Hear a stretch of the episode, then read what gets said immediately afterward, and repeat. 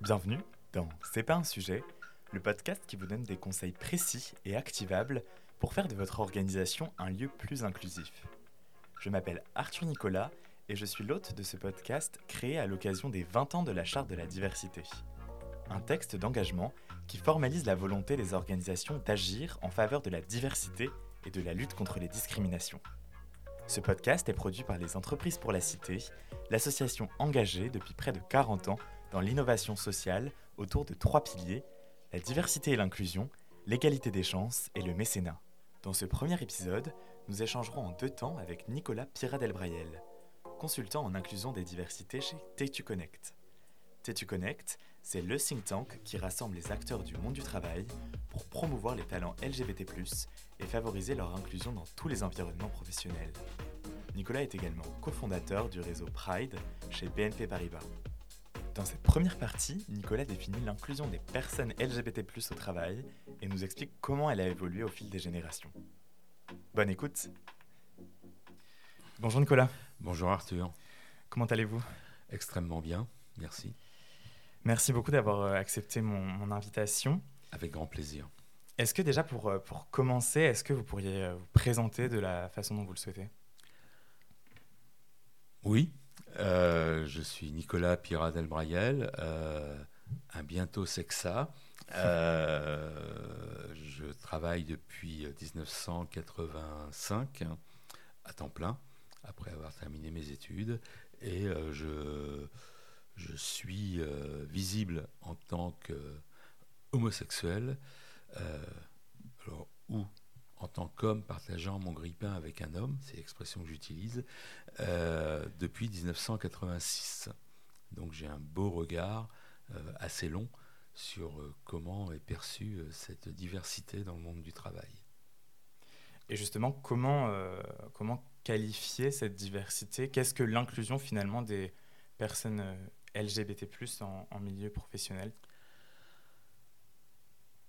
C'est l'inclusion, tout court, on va dire. On ne devrait pas différencier cette diversité de toutes les diversités. Euh, à cette euh, particularité plus que c'est une diversité qui ne se voit pas, euh, qui a été un délit jusqu'en 1982. Euh, avant, elle était même un fléau, il faut le savoir, jusqu'en 1981. Et euh, bah, y a tout un chemin qui a dû être fait pour comprendre que malgré le mot utilisé, homosexualité, orientation sexuelle, euh, en parler en entreprise, on ne parlait pas de sexualité. Et donc c'est tout un chemin pour qu'aujourd'hui, en entreprise, on ait enfin compris que c'était une diversité comme les autres et qui était juste liée au fait de nos attirances affectives et émotionnelles. Et quand on parle d'inclusion, mmh. euh, donc là on a évoqué la question de la diversité. Ouais. Quand on parle d'inclusion concrètement euh, et d'inclusion de, de, des diversités, de quoi on parle en particulier sur la question LGBT On parle de considérer les personnes telles qu'elles sont, de leur laisser le champ libre pour avoir le choix d'exprimer qui ils ou elles sont.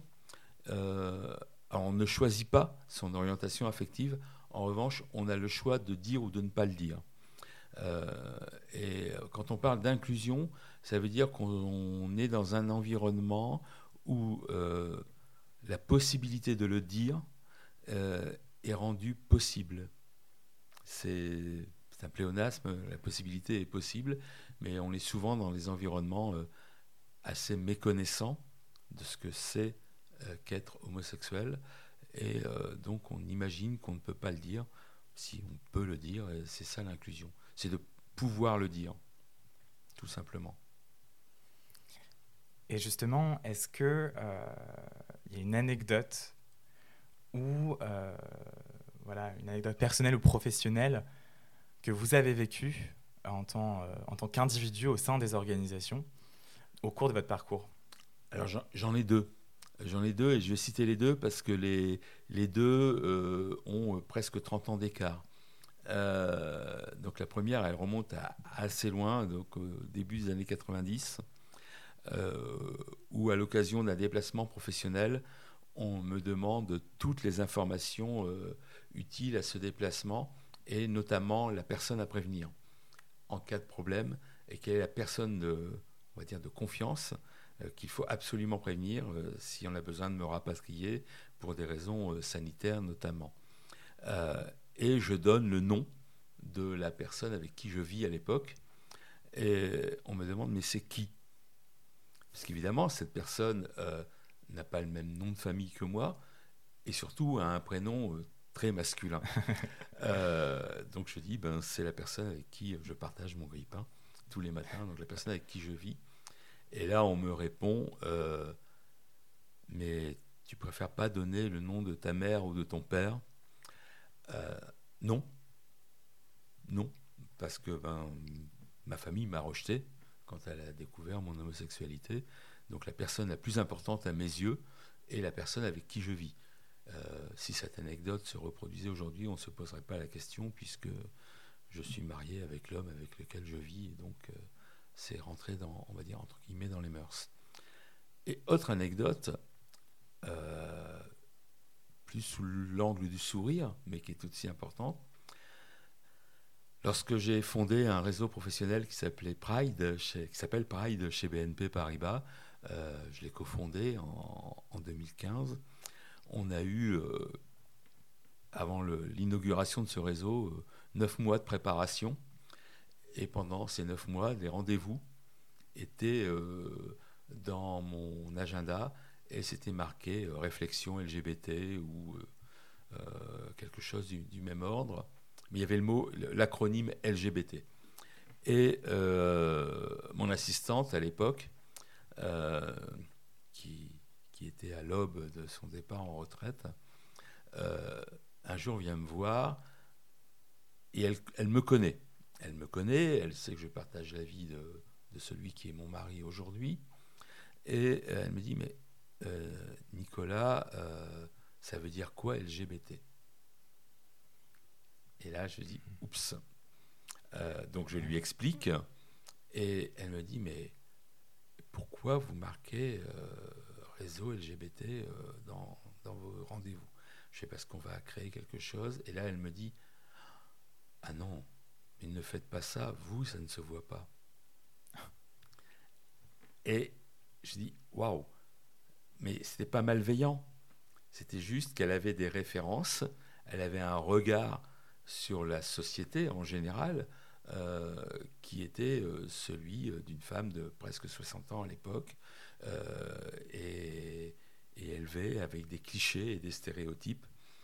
Et donc, bah, j'ai lui expliqué que non, ben, elle me parlait de ses, son mari, de ses enfants, de ses petits-enfants, de ce que ça allait être compliqué quand elle a été à la retraite, parce que pour la première fois, elle allait vivre toute la journée avec son mari. Euh, je dis, ben, moi, ça sera pareil. Je lui ai dit, euh, Claudie, puisque c'est son prénom, euh, dans 20 ans, moi, ce sera pareil. Et donc voilà, donc c'est ça aussi. Euh, Et ça, c'était en 2015 Ça, c'était en 2015, ouais, fin 2014, début 2015. D'accord, ouais. Donc il y avait eu le mariage pour tous. Ouais. Ok, on reviendra justement sur cette partie fondation mm. du réseau Pride, mais c'est intéressant d'avoir voilà un petit peu les prémices. Oui, et, pour compléter aussi l'anecdote, ça veut dire aussi que l'inclusion, c'est une histoire d'éternel recommencement. Dans l'entreprise aujourd'hui, alors c'est vrai sur cette décennie, euh, de manière assez prégnante, nous sommes trois générations. Les autour de 20 ans, que vous représentez, les autour de 40 et les autour de 60. Et évidemment, ces trois générations qui travaillent en même temps n'ont pas le même regard sur les diversités. C'est. Par exemple, le, regard, euh, si on devait un petit peu qualifier ce regard-là euh, en catégorisant par génération, même si le terme catégorie est mal choisi, mais je veux dire, si on devait. Euh, on peut, on peut le faire de manière assez simple. Ma génération, lorsqu'on est arrivé au travail, c'était pour la fiche de paye. Hum, les quadras ont créé le concept de diversité et d'inclusion. Preuve en est, la charte de la diversité va avoir 20 ans. Donc, elle a été créée dans les années 2000, donc l'année voilà, donc l'année d'apparition, enfin l'année, les années professionnelles des quadras. Et les vingtenaires qui arrivent aujourd'hui au, travail disent ben, je viens avec mon bagage, avec mes compétences, et pour le reste, tu ne me demandes rien. Je garde mes cheveux bleus, je garde euh, ma masculinité avec mon collier de perles, je garde mon orientation affective et je n'ai pas à la cacher parce que ça fait partie de moi. Que ce soit mon identité de genre, mon orientation affective, mon expression de genre, tout ça, tu dois faire avec. Et d'ailleurs, c'est ce qui se cache derrière le mot diversité. Donc, toi, monsieur le Quadra ou madame la Quadra, qui me recrute aujourd'hui, eh ben, tu me prends tel que je suis. C'est intéressant cette euh, question de singularité et surtout de voilà, savoir euh, qui on est. On arrive dans une organisation, on a envie d'être traité pour qui on est finalement. Mm justement, cette fracture entre générations, est-ce que ça constitue une. Euh, enfin, j'imagine que ça constitue une difficulté, mais dans quelle mesure, finalement, on peut aller au-delà de ces difficultés intergénérationnelles, j'ai envie de dire, sur la perception des LGBT en, en entreprise Alors, la première étape, c'est juste de ne pas penser qu'il y a une fracture. ma génération, donc celle qui a commencé à travailler dans, les années 80, a créé la musique électronique et euh, les ordinateurs individuels. Donc ce n'est pas, nous ne sommes pas une génération euh, inapte au numérique, nous sommes une génération qui avons créé le numérique. Le numérique évolue aujourd'hui. Moi, ma génération, j'avais des rendez-vous et je tombais amoureux. Aujourd'hui, quand je discute avec tous mes jeunes collègues qui sont nés au XXIe siècle, ils ont des dettes et après ils ont un crush. C'est juste la même chose. C'est une question de vocabulaire. Moi, j'ai commencé ma vie professionnelle en étant homosexuel. Des personnes de 20 ans commencent leur vie professionnelle en étant LGBT ou LGBT+, ou LGBTQIA+. Euh, c'est exactement la même chose. C'est le vocabulaire qui a évolué. Moi, ma génération, beaucoup se cachaient. Aujourd'hui, trop se cachent encore. Toujours la même chose. Donc c'est juste une évolution de vocabulaire, une évolution de regard. Il n'y a pas de fracture entre les générations. Il faut juste apprendre à se parler. Moi, j'apprends beaucoup de, des vingtenaires et j'espère qu'ils apprennent beaucoup des sexas. et, est-ce que euh, finalement on a, évoqué cette, question qu'il ne fallait pas euh, considérer cette, euh, ces générations mm. Comme étant cloisonnées, mm. mais plutôt comme une unification de, voilà, de, générations. Aujourd'hui, comment on peut, peut sensibiliser justement les, les générations euh, de manière efficace euh, à la question LGBT+, s'il faut lui parler euh, différemment selon, selon l'âge qu'elle a? en fait, voilà, comment, comment en fait les, on peut sensibiliser à l'importance de l'inclusion des personnes LGBT auprès des managers.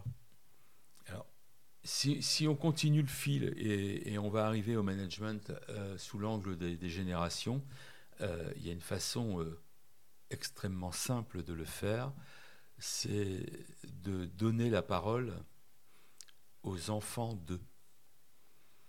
Donc euh, ne pas donner la parole aux parents LGBT, mais donner la parole aux enfants de parents LGBT, qui aujourd'hui sont des jeunes femmes et des jeunes hommes d'une vingtaine d'années, voire plus, et qui ont grandi dans des foyers homoparentaux ou homo-recomposés, et qui vont expliquer qu'ils ont eu une vie ordinaire d'enfants, comme tout le monde, et qu'ils arrivent aujourd'hui dans une vie professionnelle avec une singularité invisible. Oui, ils sont hétérosexuels et ils ont été élevés par des parents homosexuels. Et ça en fait des adultes pas plus euh, ou pas moins équilibrés que d'autres adultes. Euh, donc ça, c'est une manière d'apporter le regard de l'inclusion des diversités LGBT plus euh, en entreprise. C'est d'en parler sous l'angle de l'exemple pragmatique. Après, les managers, c'est très simple. Les managers, leur rôle, c'est de faire en sorte que leurs équipes évoluent, que leurs équipes grandissent, que leurs objectifs soient remplis et, euh, et qu'ils performent, eux en tant que managers et elles en tant qu'équipe. Une équipe et un objectif ne peut être atteint que si et seulement si il y a de la valeur ajoutée. La valeur ajoutée ne peut exister que s'il y a de la créativité. Et la créativité, ce n'est ni plus ni moins que le fruit des différences. Si un manager ne recrute que des personnes qui lui ressemblent, qui sortent des mêmes écoles, qui ont presque les mêmes tics de langage euh, et les mêmes euh, aspects vestimentaires, euh, en réalité, il crée une équipe de clones. Un clone plus un clone, c'est égal à un clone. En revanche, si on prend une personne différente plus une personne différente, on a une troisième idée. C'est intéressant cette, euh, cette, question de valeur ajoutée, parce que j'ai en tête une, une étude euh, de l'université de Stanford qui euh, justement parle de, de, cette valeur ajoutée. On parle de culture add ou de culture fit. Et en général, et donc quand on parle de culture add, mm. donc, on va ajouter des diversités au sein de son équipe. Sur le court terme, on ne va pas forcément voir le, voilà, la, performance qui va augmenter, mais sur le long terme, c'est significatif, cette mm. En revanche, si on parle de culture fit, enfin si on recrute des personnes qui sont nos semblables finalement, mm. euh, sur le court terme, c'est très efficace. Et euh, sur le long terme, on s'aperçoit qu'il y a non pas une chute de la performance, mais que la, performance stagne et que l'émergence finalement n'est pas, euh, n'est pas satisfaite. C'est vrai. Donc cette question de culture, culture ad, elle fait complètement écho à cette, oui. le fait de recruter des diversités dans toute leur généralité. Et, et, je vais ajouter quelque chose avec une expression que j'utilise beaucoup. Euh, l'entreprise, un de ses acronymes préférés, c'est le ROI, le Return on Investment. C'est un, un, acronyme que j'utilise aussi énormément sur les, les, sujets qui nous animent, qui sont ceux de la diversité et de l'inclusion. C'est le ROI, le Return on Inclusion. Il ne se mesure pas en euros sonnants et trébuchants, mais il se mesure en engagement des salariés et des managers euh, à, performer pour leur entreprise, pour leur marque. Et quand on se sent inclus, eh ben on a envie de faire et de faire bien, parfois de faire plus, mais on a envie de faire parce qu'on se dit, ben, mon regard, ma façon de voir les choses, elle va être perçue. Et c'est valable pour toutes les diversités et évidemment pour les diversités LGBT. Merci à toutes et à tous d'avoir écouté cet épisode. J'espère qu'il vous a plu. Si c'est le cas, n'hésitez pas à vous abonner sur votre plateforme préférée. Je vous dis donc à tout de suite pour la deuxième partie de notre échange avec Nicolas.